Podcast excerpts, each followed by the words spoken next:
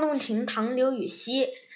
刘禹锡，嗯，七百七十二年至八百四十二年，唐代诗人，字孟德，洛阳人，是柳宗元的好友，人称柳柳，性格豪迈，不向恶势力低头。他的诗也写得很有豪气。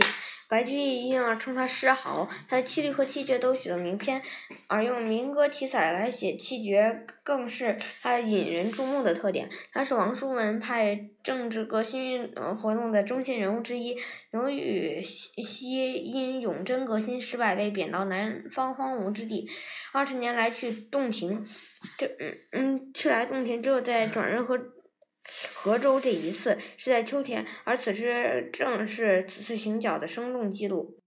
译文：洞庭湖的水光与秋月交相融合，水面波波波平浪静，就好像未磨的铜镜。远远望去，洞庭湖一山水一片翠绿，恰似白银盘托着青青的田螺。